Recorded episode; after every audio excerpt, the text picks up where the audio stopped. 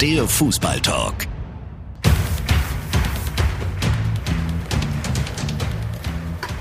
Fans, wir müssen reden. Hallo und herzlich willkommen bei Von Torra, der Fußballtalk.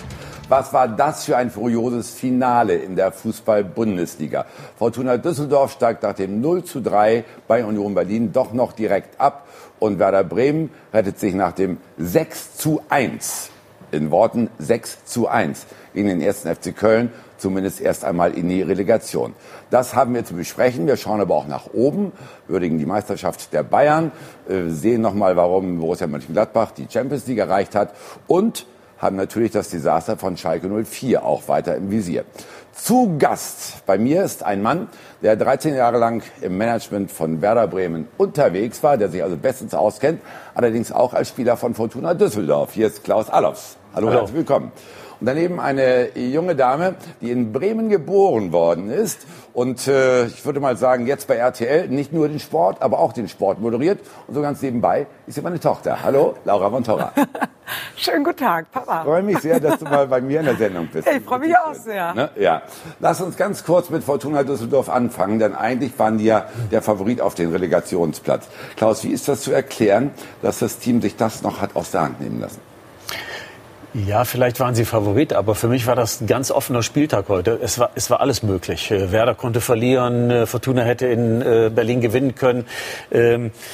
Den einzigen Vorteil, den Fortuna hatte, äh, das war, dass sie es selbst in der Hand hatten. So und deswegen, äh, glaube ich, fühlt es sich jetzt ganz schlecht an für die Fortuna, äh, wirklich diese Chance nicht genutzt zu haben und das ziemlich klar nicht genutzt zu haben. Dann 3-0 zu verlieren und wenn man das Spiel verfolgt hat, so viele Möglichkeiten hatten sie auch nicht. Also ja, sie konnten aus dieser guten Ausgangsposition konnten sie nichts machen. Mhm. Laura, muss Fortuna sich selbst Vorwürfe machen nach dem 0-3 oder ist das völlig egal als Bremen? Nein, natürlich äh, muss die Fortuna sich Vorwürfe machen, aber ich sehe es ein bisschen anders. Ich habe äh, gar nicht das Gefühl gehabt, dass es noch total offen ist, sondern ich habe Werder Bremen eigentlich vor Anpfiff sehr wenig Chancen eingeräumt äh, auf den Klassenerhalt. Dadurch, dass ich auch das Gefühl hatte, dass äh, Düsseldorf gerade wieder so ein bisschen im Aufwind ist, dass sie ein bisschen mehr Selbstbewusstsein haben nach nach dem Spiel, was wir vergangenes Wochenende von Werder Bremen gesehen haben.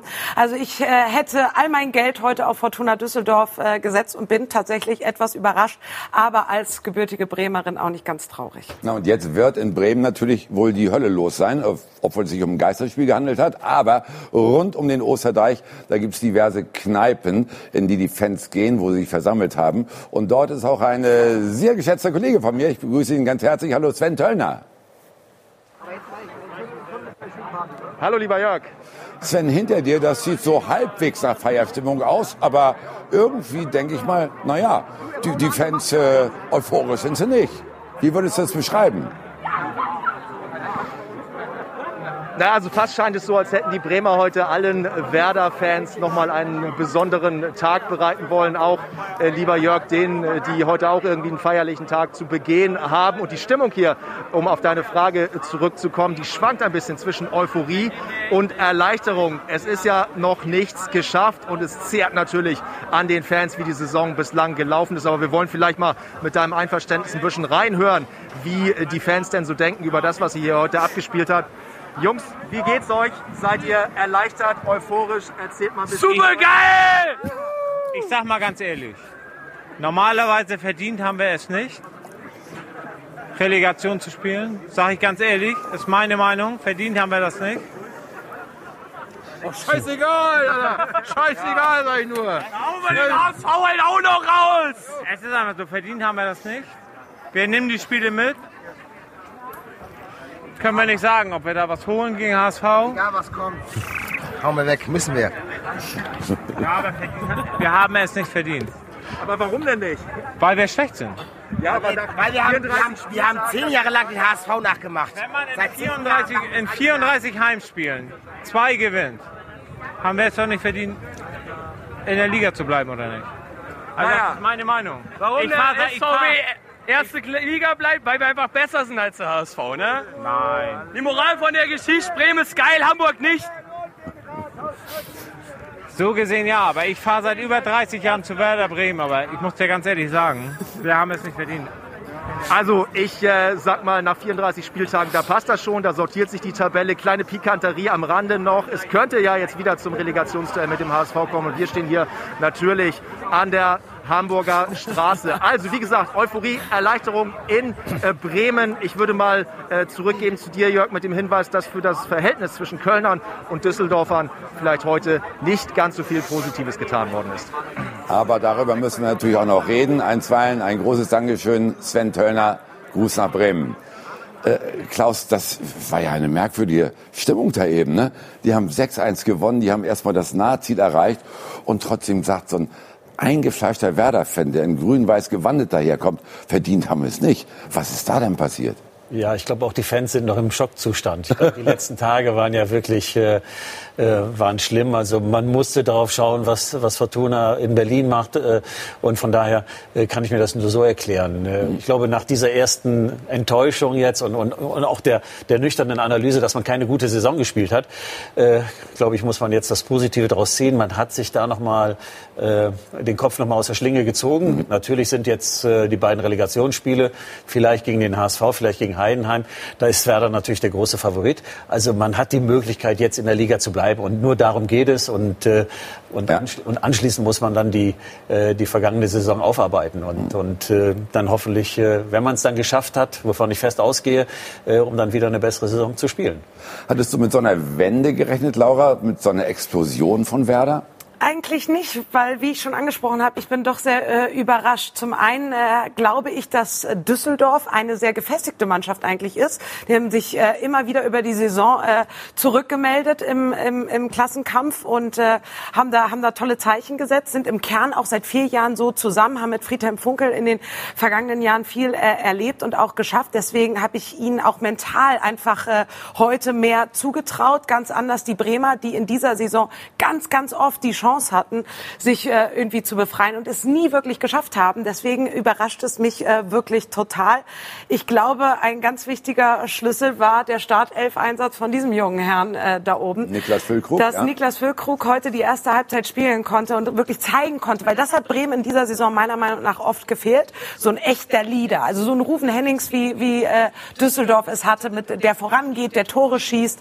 Und das hatte Bremen in dieser Saison nicht. Und deswegen war es, glaube ich, heute ein ganz cleverer Schachzug von äh, Florian Kofeld, dass er fit geworden ist und gesagt hat, komm, ich werf ihn rein, ich traue ihm zu. Es ging ja auch knack äh, und back, ne? drei Tore innerhalb von acht Minuten. Bis zur 28. war es eigentlich schon gegessen, das Ganze. Aber man muss natürlich auch ein bisschen mal die äh, Rolle des ersten FC Köln sehen. Inwieweit müssen die sich einen Vorwurf machen, dass sie sich zu einfach haben abschlachten lassen?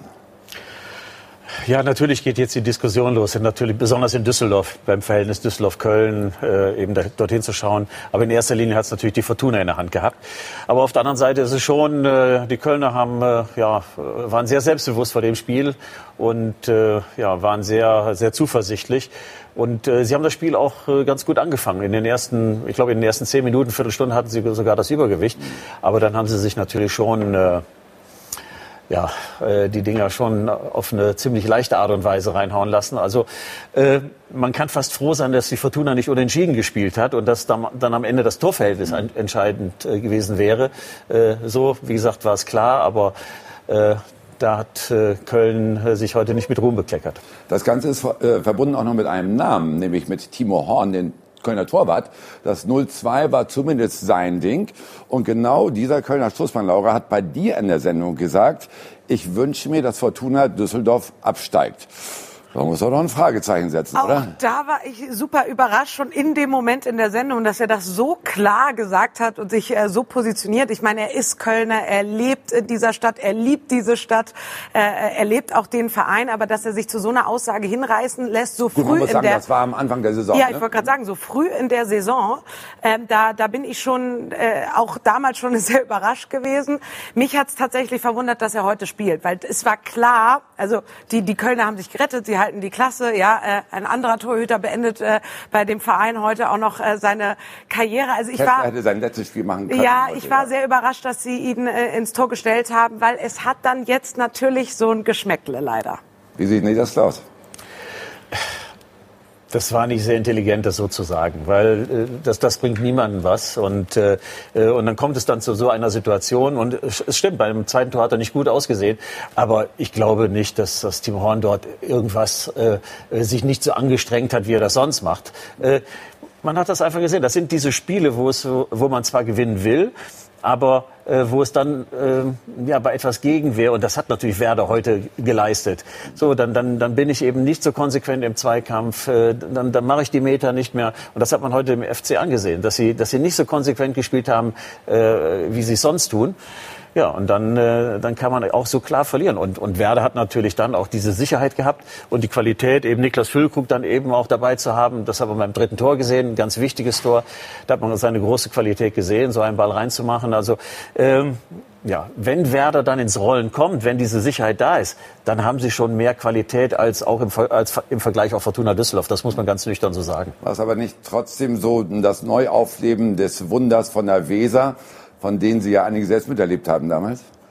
Ja, wir hatten ja äh, gut die Geschichte von Werder ist einfach eigentlich schon ein Wunder. Die ganzen Titel, die geholt worden sind und und äh, viele Comebacks, viele viele Spiele, die gedreht worden sind, unmögliche Situationen noch zum Positiven gewendet. Also das hat Tradition bei Werder.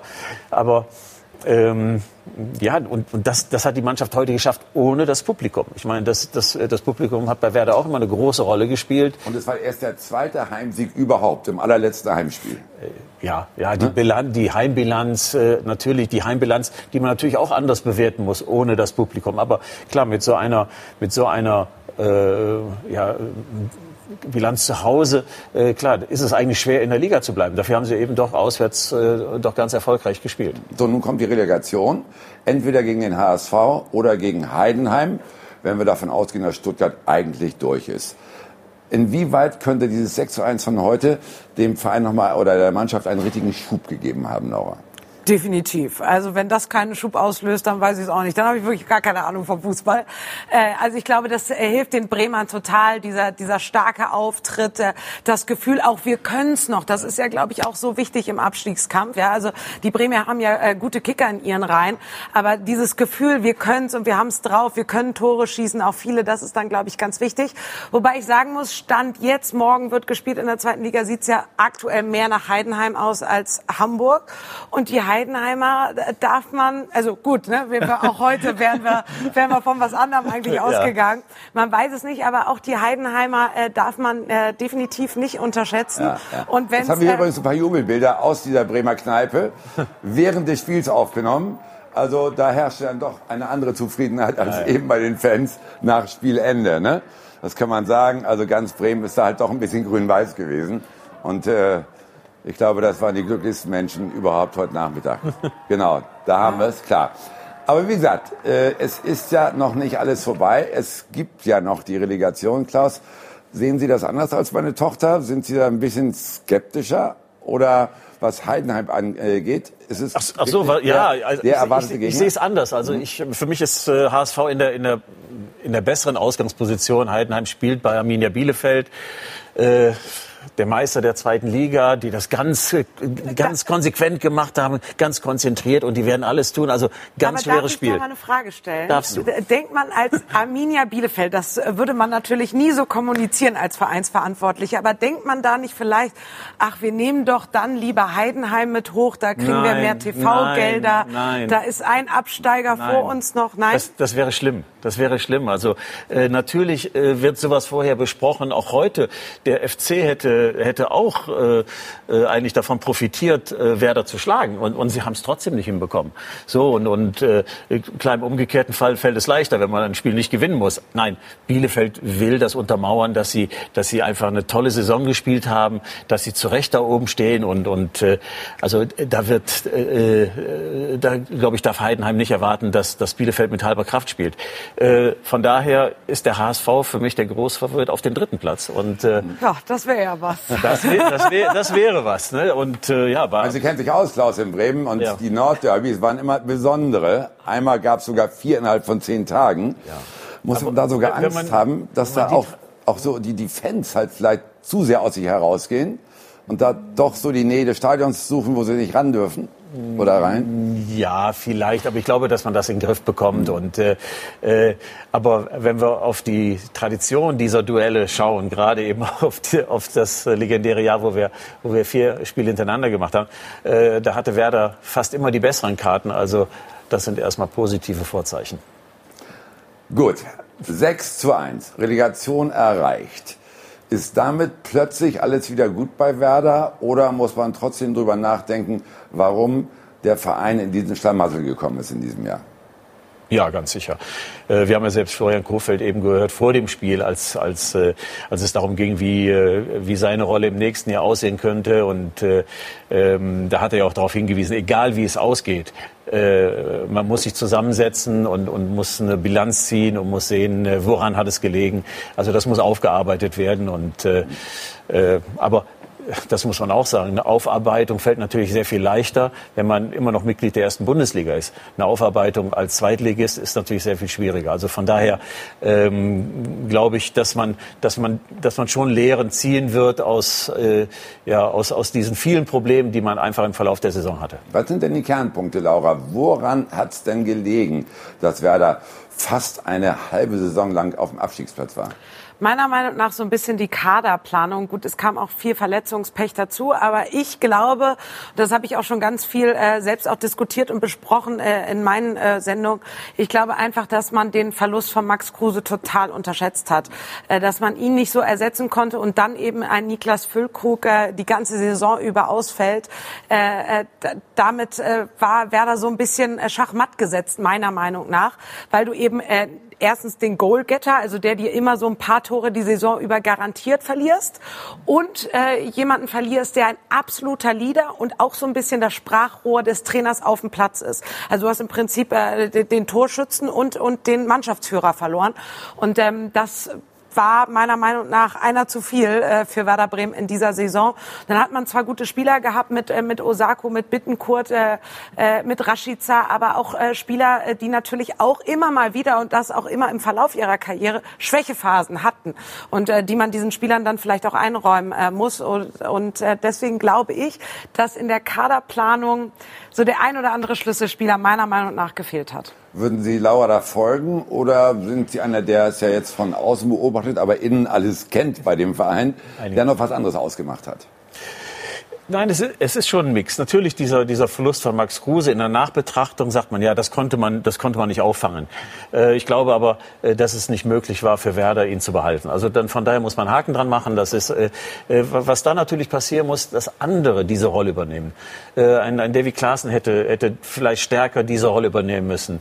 Äh, Max Eggestein wäre jemand gewesen, der den nächsten Schritt hätte machen können oder müssen, um, um das eben auszugleichen. Das alles ist nicht geschehen. Natürlich auch dadurch bedingt, dass man von Anfang an große Verletzungsprobleme hatte. Also dass man, dass man eben nicht in dieser Formation spielen konnte, die man sich vorgestellt hat. Und so sind viele Dinge zueinander gekommen. Und, und dann äh, unabhängig eben von den Personalproblemen hat man das, was man, was man immer als Basis braucht. Man braucht eine gute Abwehr. Man muss defensiv, muss man gut stehen. Und das hat Werder absolut nicht hinbekommen. Also man hat einfach in, in, in so vielen Spielen hat man zu leicht Gegentreffer bekommen und hat da nicht die Qualität gehabt, äh, das eben über die Offensive auszugleichen. Das hat natürlich ein Trainer zu verantworten. Dafür ist er zuständig. Und äh, Florian Kofeld ist ja zwischendurch auch durchaus mal in die Diskussion geraten. Äh, Marco Bode hat ihm fast einen Freibrief ausgestellt, sogar für die zweite Liga. Daraufhin haben Sie gesagt, es war ein Fehler, äh, so lange an Kurfeld festzuhalten oder nee, sich so nee, frühzeitig festzulegen. So, das ist das richtige Zitat. Nein. Und das schreiben Sie es jetzt auch noch? Ja, ja, es, es, es ist nicht vorbei. Und selbst wenn man sich rettet, äh, äh, dann, dann, dann war es wirklich eine, eine absolute Gratwanderung, die man, die man gemacht hat.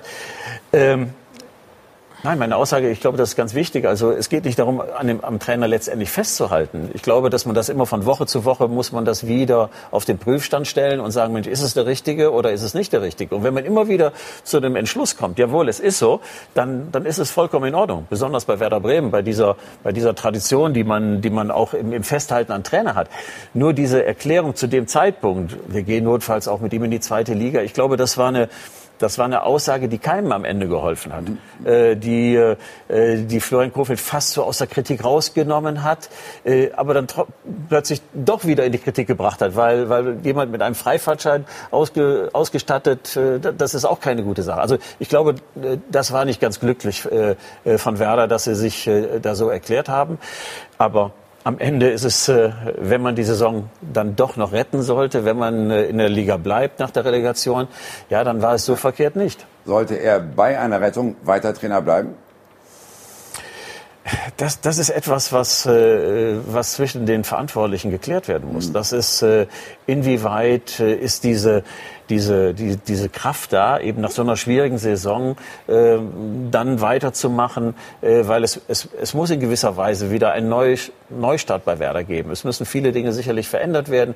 Äh, der Kader muss, muss, äh, muss verändert werden. Äh, ähm, ich glaube auch, dass im Umfeld, glaube ich, der Verein sich neu aufstellen muss, dass man, dass, man, dass man auch wissen muss, wo wollen wir hin? Sind wir ein Abstiegskandidat? Sind wir eine Mannschaft oder ein Club, der gegen den, der, der dort unten äh, äh, sich auffällt?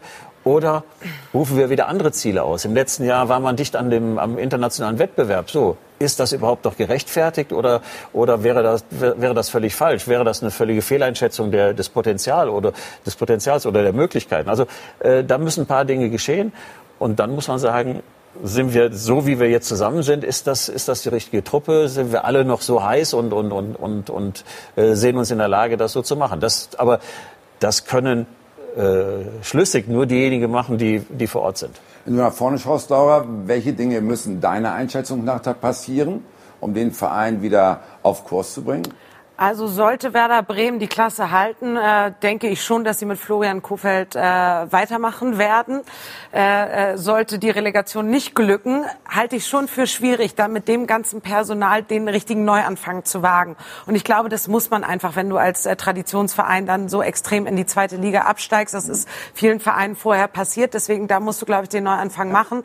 Äh, sollten sie die Klasse halten, ja, dann denke ich, dass Werder mit allen Verantwortlichen sagt, wir machen hier jetzt einen Cut, versuchen nicht wieder so Ziele auszugeben, wie wir es in dieser Saison gemacht haben mit äh, wir wollen Europa erreichen, sondern erstmal dann äh, versuchen, die Klasse zu sichern und dann sich eben auch so aufzustellen im Kader, wie ich es schon angesprochen habe, ja. dass man einfach auch Verletzungen besser kompensieren kann in der Saison. Wir werden das gleich noch ein bisschen vertiefen, aber wir haben jetzt so einen kleinen zeitlichen Drang, denn uns wird zugeschaltet der Vizepräsident von Borussia Mönchengladbach, gleichzeitig Weltmeister 1974, Rainer Bonhoff nämlich.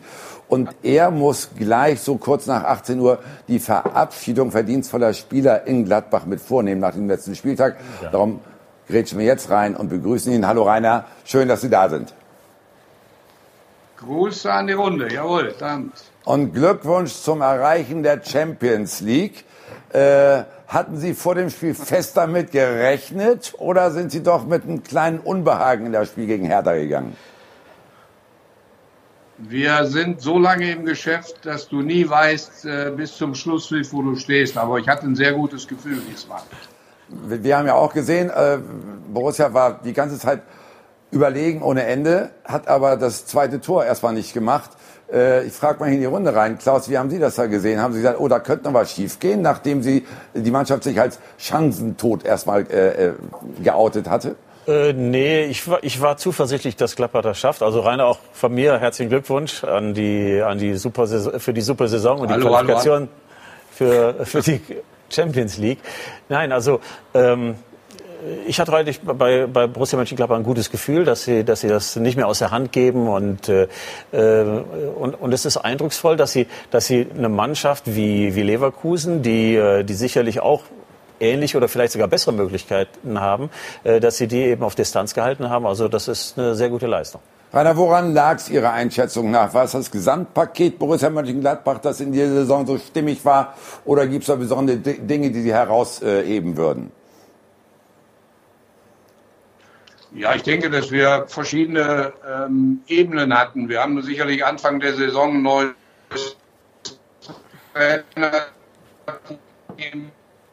bekommen mit einer neuen jetzt ähm, die Spielfreude, die wieder an ja,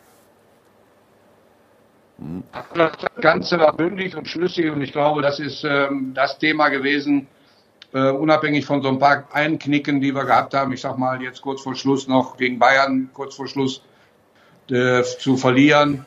Äh, auf der anderen Seite dann in, ähm, in na, wie war es, in äh, Freiburg zu verlieren. Äh, so, das, das tut dann weh, aber das zeichnet ja dann auch die Mannschaft oder die Moral der Mannschaft aus die dann ähm, wirklich an sich geglaubt hat und das auch umgesetzt hat auf dem Platz, so dass wir heute, glaube ich, wie Klaus auch schon gesagt hat, sehr, sehr, sehr verdient in der Champions League uns qualifizieren konnten. Wie wichtig ist denn die Qualifikation für den Club auch durchaus aus finanziellen Gründen? Das ist die eine Aussage. Selbstverständlich äh, generiert man ein bisschen mehr. Äh, und, und sagen wir mal so, ein bisschen viel mehr in der Champions League als in der Europa League. Und auf der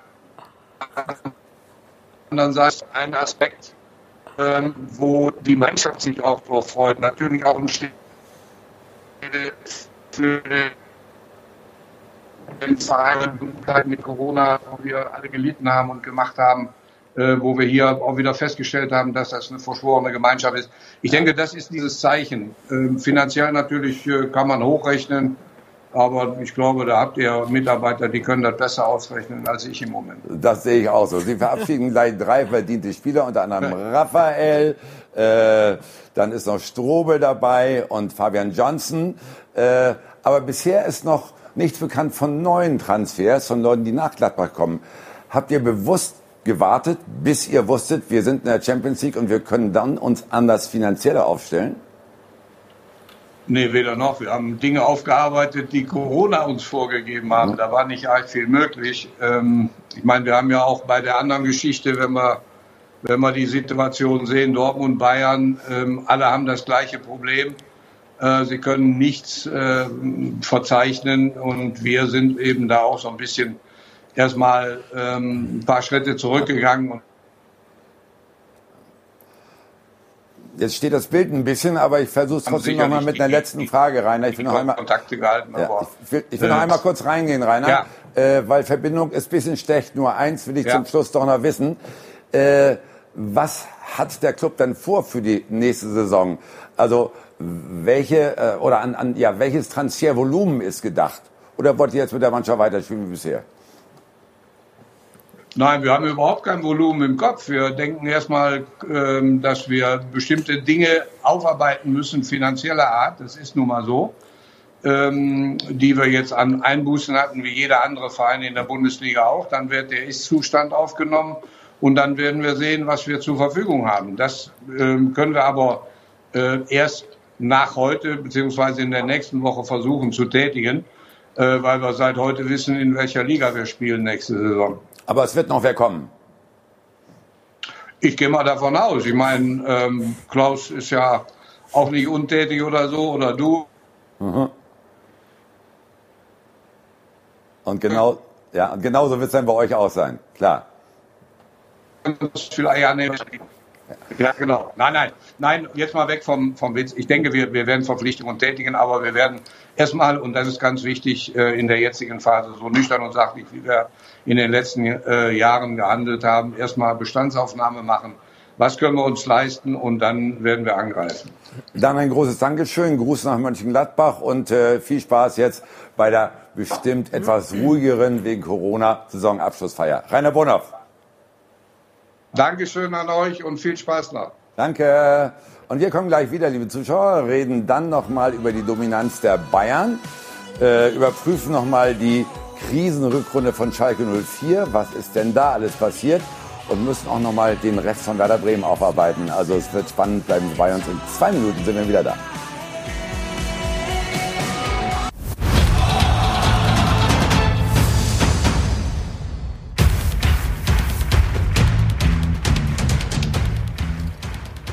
Wir sind zurück bei Von Torra, der Fußballtalk, und reden über den letzten Spieltag der Fußball-Bundesliga 2019-2020. Werder Bremen hat mit einem Kantersieg in Höhe von 6 zu 1 doch noch die Relegation erreicht. Und wir haben den Fall schon mal besprochen, haben aber abschließend noch ein paar Personalien zu klären, bevor wir dann auf die Meister der Bayern kommen und natürlich auch den Absturz von Schalke 04 beleuchten. Klaus Allers ist mein Gast und meine Tochter Laura Von Torra. Klaus, äh, Marco Bode hat heute vor dem Spiel gesagt, bei einem Abstieg werden wir uns nicht aus dem Staub machen. Aber wir werden alles analysieren und überprüfen. Wie interpre interpretieren Sie so einen Satz? Ja, ich ich glaube, dass man, dass man, man weiß, dass, äh, dass es Dinge aufzuarbeiten gilt. Aber ich glaube, die Aussage, also wir machen uns nicht aus dem Staub, das, äh, das bedeutet auch, dass man, dass man dort wirklich noch was vorhat. Also, dass Marco äh, schon Werder noch mal in, in andere äh, Sphären führen will und, und, und das, das eben auch mit, mit, der, mit der Geschäftsführung und, und äh vielleicht sogar auch mit dem Trainer. Also, aber äh, das Signal, was er natürlich auch aussenden musste und, und äh, auch, auch will, ist, äh, wir, es kann jetzt kein äh, einfach weiter so geben, sondern wir müssen diese Saison aufarbeiten. Und äh, wie ich eben schon gesagt habe, ähm, mit einer Zugehörigkeit in der ersten Liga ist das natürlich alles etwas einfacher. Ansonsten wäre natürlich der Druck äh, auf alle Beteiligten, auf Aufsichtsrat, auf, auf Geschäftsführung, auf Trainer, äh, wäre natürlich sehr viel größer geworden. Es soll natürlich keinen weiter so geben. Auch das hat Marco Both heute nochmal bekräftigt. Aber wenn er dann sagt, wir machen es nicht aus dem Staub, wären es ja dieselben Personen. Also wäre es dann doch irgendwo ein weiter so, Laura.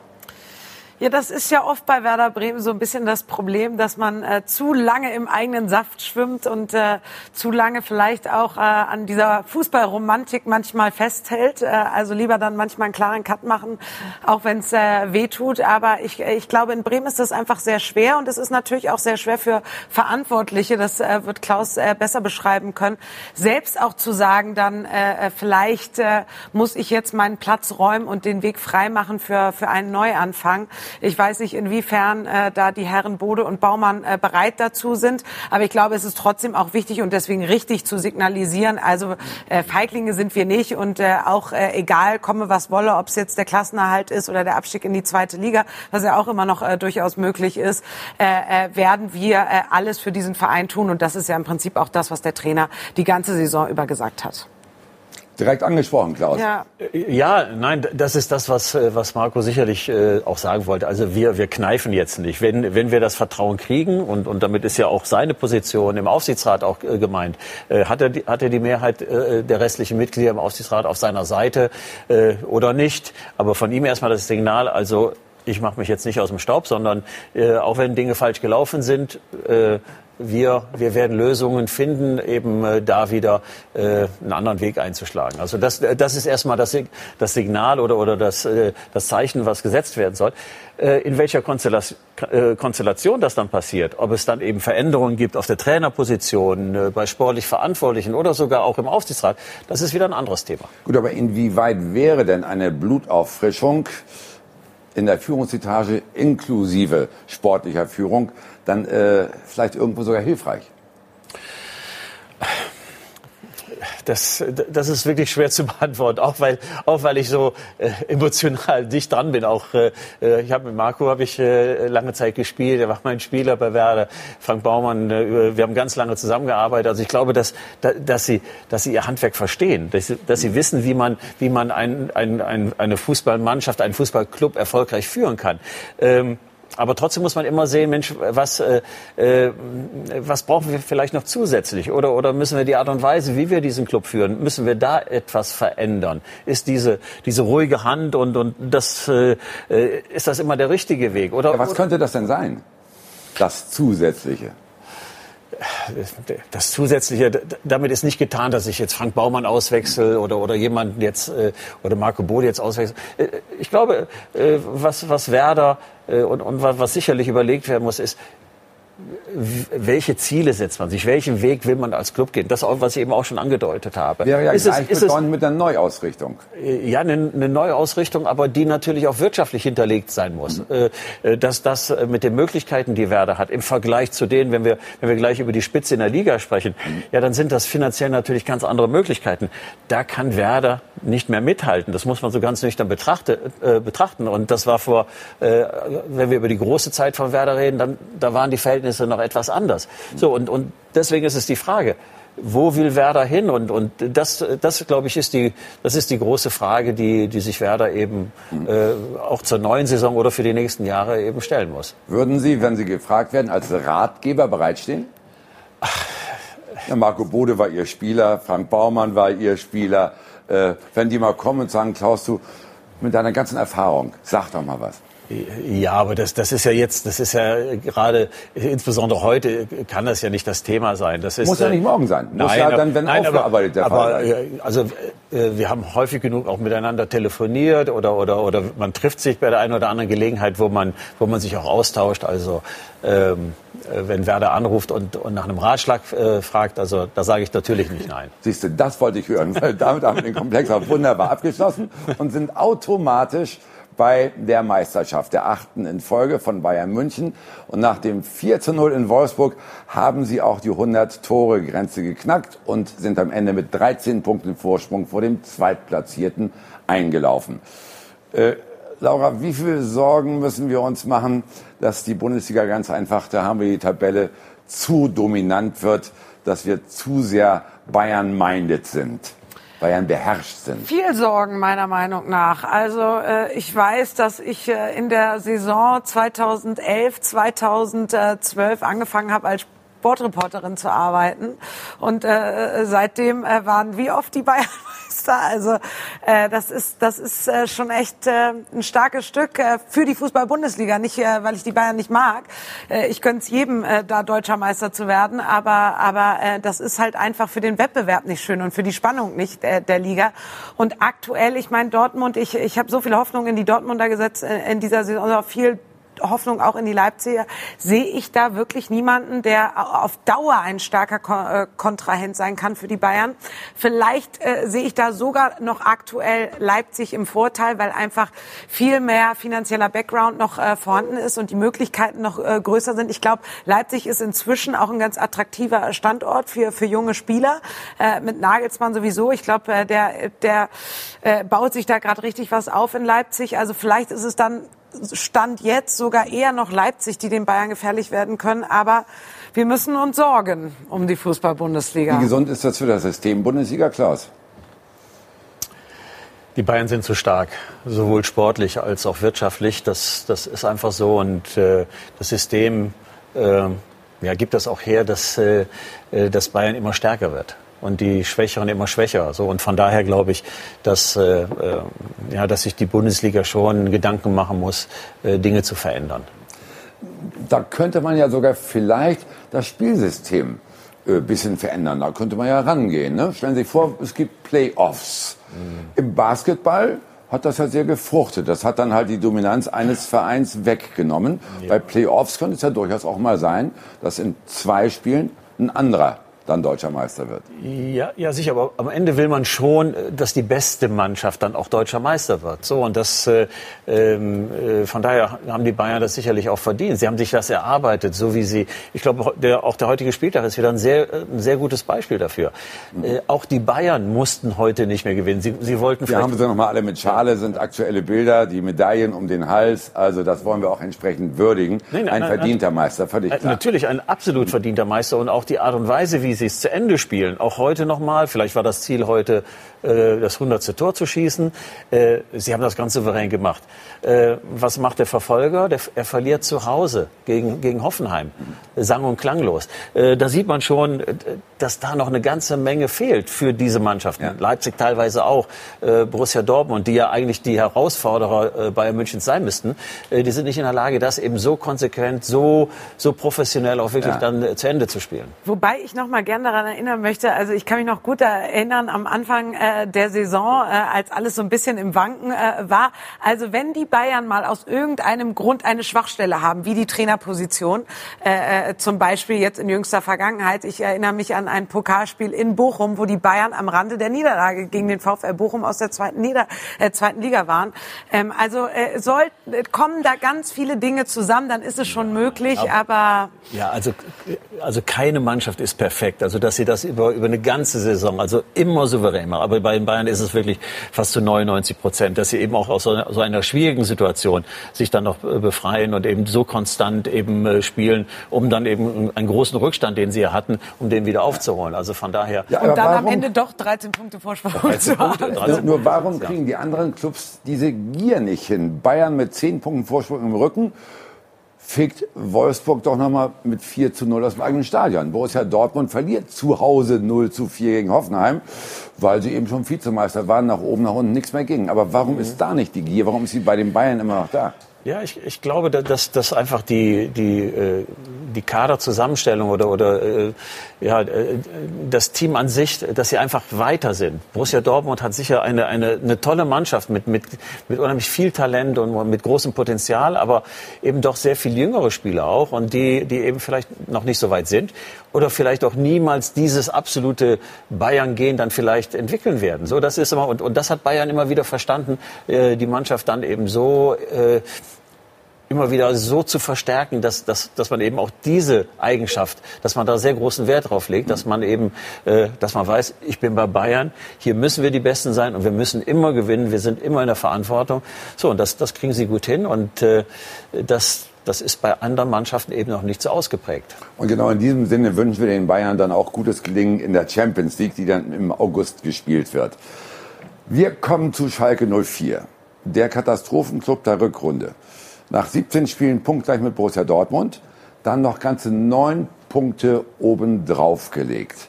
Ist das die größere Enttäuschung als Werder Bremen, Laura?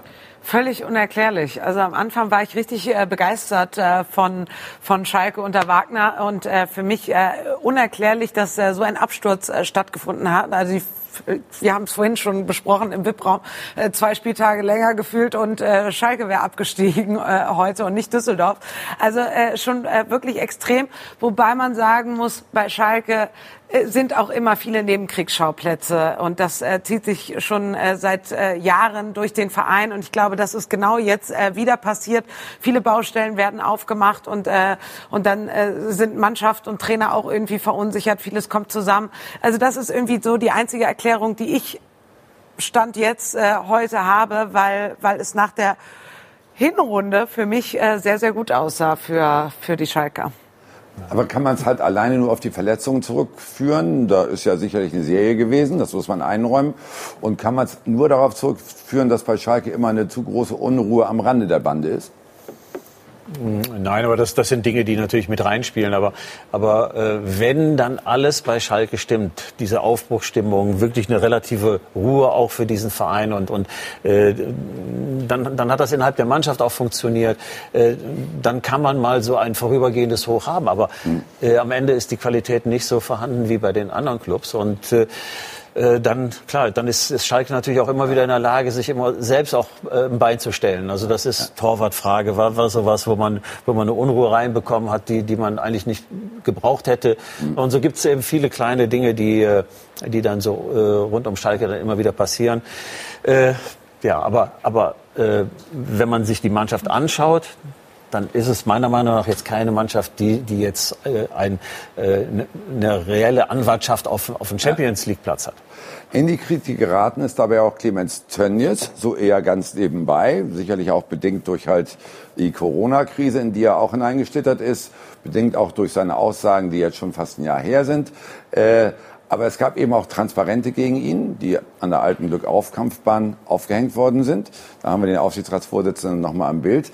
Mhm. Äh, inwieweit können Sie diese Fanproteste gegen die einzelnen Personen Tönnies nachvollziehen, Klaus? Also die Schalker Fans haben sicher eine ganz große Sehnsucht, erstmal äh, sportlich erfolgreich zu sein, am besten erfolgreicher als Borussia Dortmund. So, und dann möchten sie auch äh, äh, sie möchten ein Club sein, der, äh, ja, auf den sie stolz sein können.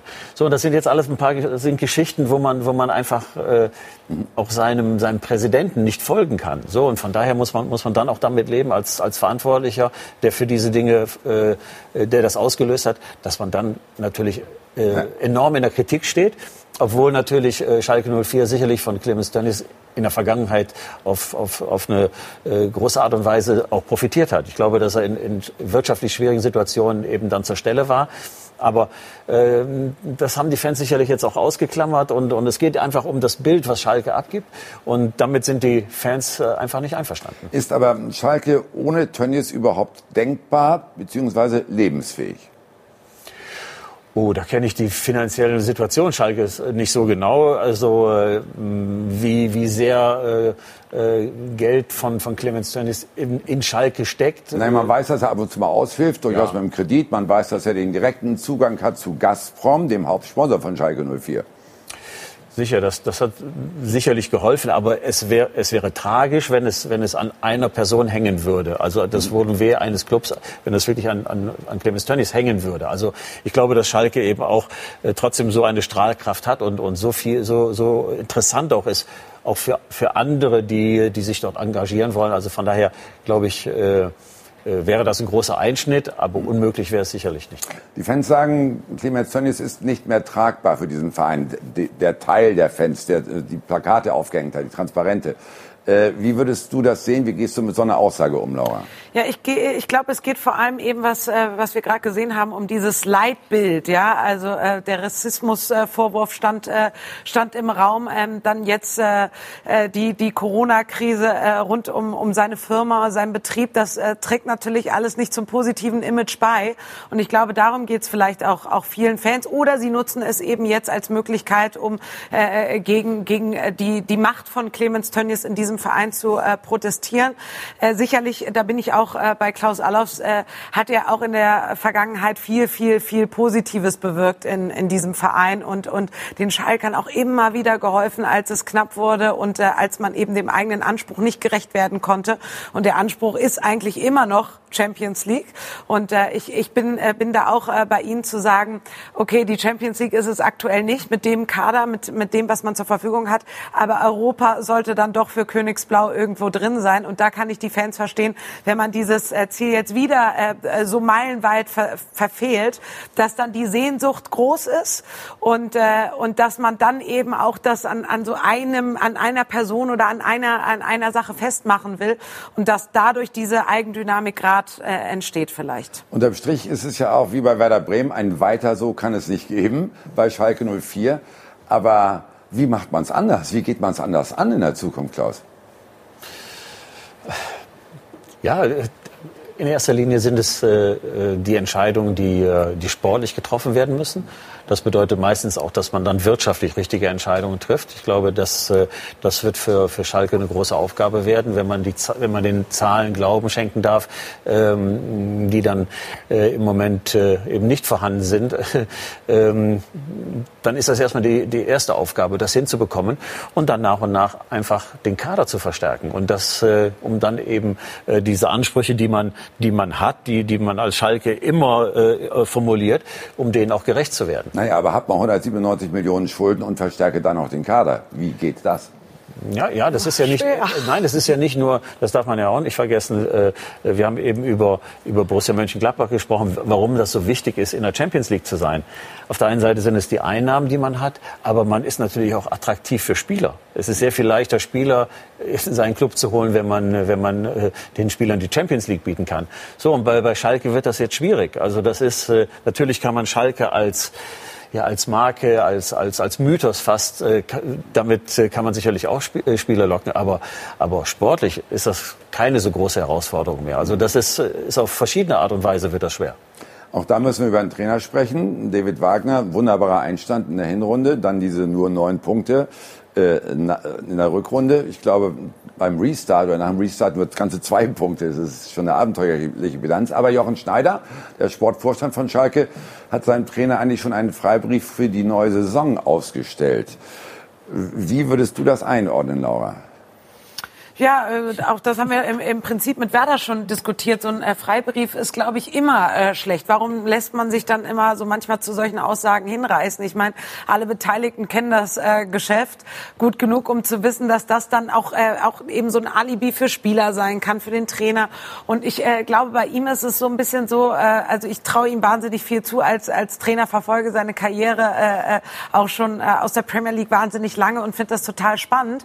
Aber ich glaube, ähm, wenn man dann erstmal in so einen Negativstrudel reingerät, ist es dann eben auch wahnsinnig schwer. Und dann ist er eben nicht, auch wenn, wenn er der Trauzeuge ist, äh, der Jürgen Klopp, der, äh, der, der eine Mannschaft dann wieder so, so rausholt, sondern ich glaube, er kommt viel auch äh, über inhaltliche, taktische Dinge und nicht eben so über, über diese mentale äh, Stärke. Und ich glaube, das ist das, was Schalke gebraucht hat äh, in dieser Saison hinten raus. Das hat äh, komplett gefehlt. Dann kamen eben nämlich so Sachen wie mit, mit Nübel äh, diese Baustellen. Und da brauchst du einen Trainer, der, der dann die Mannschaft mental da wieder rausholt.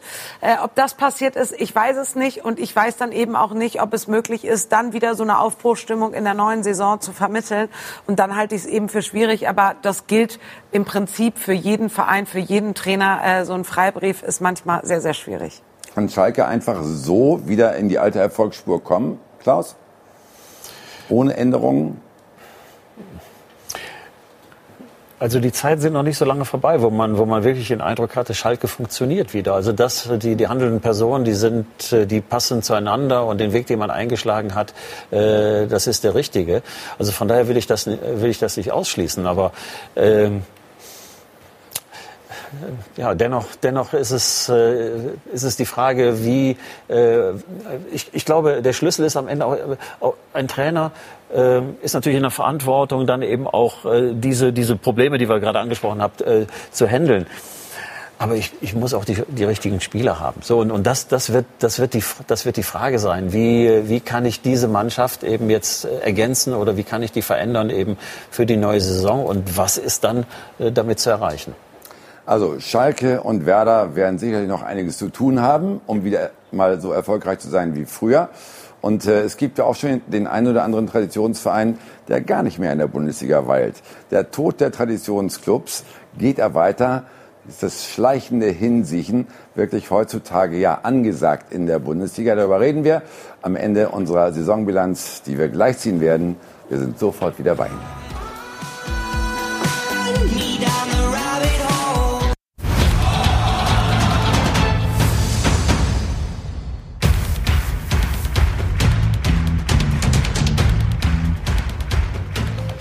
Wir sind zurück bei Von Torra, der Fußballtalk. Die Bundesliga-Saison ist gelaufen, bis auf die Relegation. Wir ziehen Bilanz.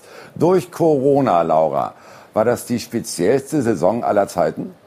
Definitiv. Aber ich habe äh, mich frühzeitig festgelegt und äh, war immer äh, pro wieder anfangen, spielen, Geisterspiele, äh, auch äh, wenn es weh tut und äh, gerade mir auch so in meiner Fanseele sehr weh tut. Aber äh, ich finde, es äh, war die absolut richtige Entscheidung. Wir sind jetzt die Ersten, die äh, die Saison zu Ende äh, gebracht haben und zu Ende bringen. Und äh, ich finde nach wie vor, dass die äh, DFL und äh, Christian Seifert insbesondere sich da super verhalten haben und mit einem tollen Beispiel auch für die anderen europäischen Ligen äh, vorangegangen sind. Was lernt die Bundesliga aus Corona? Was sollte sie lernen, Klaus? Ja, erstmal äh, muss ich Laura zustimmen, eben, dass, dass wir dort äh, wirklich äh, vorbildlich, äh, glaube ich, durch diese Krise geführt worden sind und dass man, dass man äh, wirklich vieles richtig gemacht hat und äh, äh dass man, dass man auch gesehen hat, dass äh, äh, ja, dass der Fußball nicht viel schlechter wird. Also ich glaube, die Qualität der Spiele, äh, die, die war trotzdem hoch und, äh, und, äh, und dennoch muss man vielleicht äh, äh bei, aller Be bei allen Bewertungen, die man jetzt durchführt, muss man sagen, das war aber ohne diese, diese richtige Heimkulisse, ohne so ein paar Zutaten, die man sonst im Fußball hat. Und äh, ähm, also immer noch mal mit ein bisschen mit äh, so mit einem Fragezeichen versehen. Äh, was die Bundesliga daraus lernen muss, ist sicherlich, dass sie äh, dass sie bei der nächsten Krise besser vorbereitet sein sollte. Das, äh, und das, das meine ich äh, auf wirtschaftlicher Seite. Ja. Es ist, ist kein gutes Zeichen gewesen, dass eben sehr viele Clubs oder, ja. oder einige, ich, ich sage einige Clubs mhm. eben doch äh, sehr schnell in, in wirtschaftliche Schwierigkeiten geraten sind. Das, äh, da, so, da sollte man besser vorbereitet sein. War die Saison auch ein Beleg dafür, Laura, dass kurz zum Schluss, dass äh, der schleichende Tod der Traditionsvereine weitergeht? Äh, leider ja. Ich verfolge ja auch sehr intensiv äh, die zweite Liga, die fast nur gefühlt aus Traditionsvereinen äh, besteht. Äh, ich finde es äh, sehr schade, aber es ist der Lauf der Dinge. Ich habe gerade schon gesagt, wir müssen irgendwie jetzt auch positiv dann auf Leipzig hoffen, dass, dass die jetzt mal die Bayern angreifen und, und dann versuche ich es eher. Das Glas ist eben halb voll und nicht halb leer. Das habe ich mal von meinem Vater gelernt, äh, äh, das Positive zu sehen, dass wir vielleicht dann so Vereine mit nach oben ziehen, dass die den Bayern Konkurrenz machen und drücken den Traditionsverein in der zweiten Liga, dass es schnell wieder hochgeht. War eine spannende Runde, war eine muntere Runde. Danke an Klaus Allofs, den ja. ehemaligen Manager aus Bremen und vom VfL Wolfsburg. Und danke an meine Tochter. Toll, dass du hier warst. Vielleicht tritt ja hier irgendwann mal meine Nachfolge an. Laura ja, er hat schon mal den richtigen Namen, die Sendung in in dem Sinne, gib alles. Sie darf ich gleich noch verweisen darauf, dass es morgen einen weiteren Talk gibt, einen weiteren Fußballtalk, nämlich Sky 90 um 13 Uhr zum Ende der Saison, äh, hinführend auf die letzten Zweitligaspiele. Unter anderem wird Max Kruse live bei Patrick Wassertier sein. In dem Sinne, eine schöne Zeit, einen schönen Sommer, kommen Sie gut durch, alles Gute. Tschüss.